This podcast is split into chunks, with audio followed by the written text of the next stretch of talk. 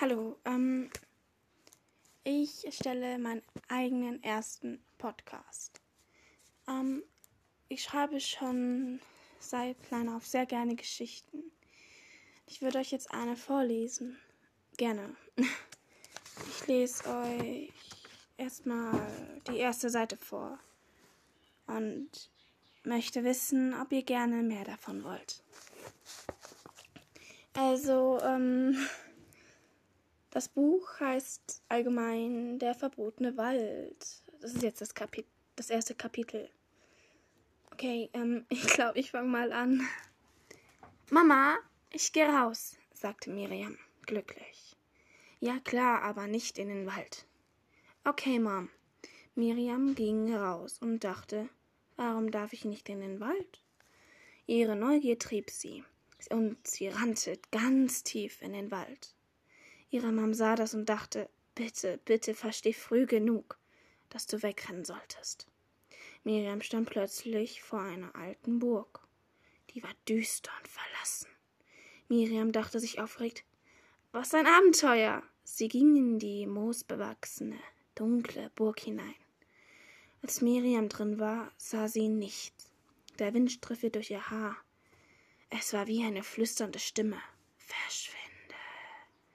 Miriam dachte, dass sie das sich nur eingebildet hätte. Sie schaltete die Taschenlampe an, dass sie dort etwas sah. Da stand ein Klavier und viele alte, verrunzte, kaputte Möbel.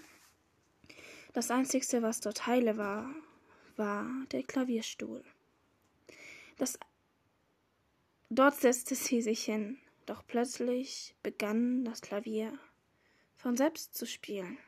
Miriam erschrak und sprang mit einem Satz auf. Sie hatte Angst und wollte wegrennen, doch die Tür war abgeschlossen und dann ging die Taschenlampe aus. Komm, geh an! fluchtete sie. Sie bekam Panik. Sie hämmerte gegen die Tür. Hilfe! Eine große raue Hand hielt ihr den Mund zu und zog sie weg von der Tür. Sei still, sagte er aggressiv, aber doch erschrocken. Er ließ sie los und ging weg. Warten Sie! rief Miriam hinterher, doch der große, muskulöse Mann hörte sie nicht mehr.